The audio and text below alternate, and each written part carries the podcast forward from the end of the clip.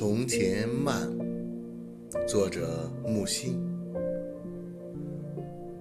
演播者大音希声。记得早先少年时，大家诚诚恳恳，说一句是一句。清早上火车站，长街黑暗无行人。卖豆浆的小店冒着热气。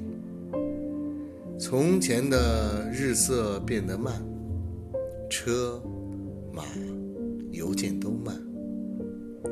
一生只够爱一个人。从前的锁也很好看，钥匙精美有样子。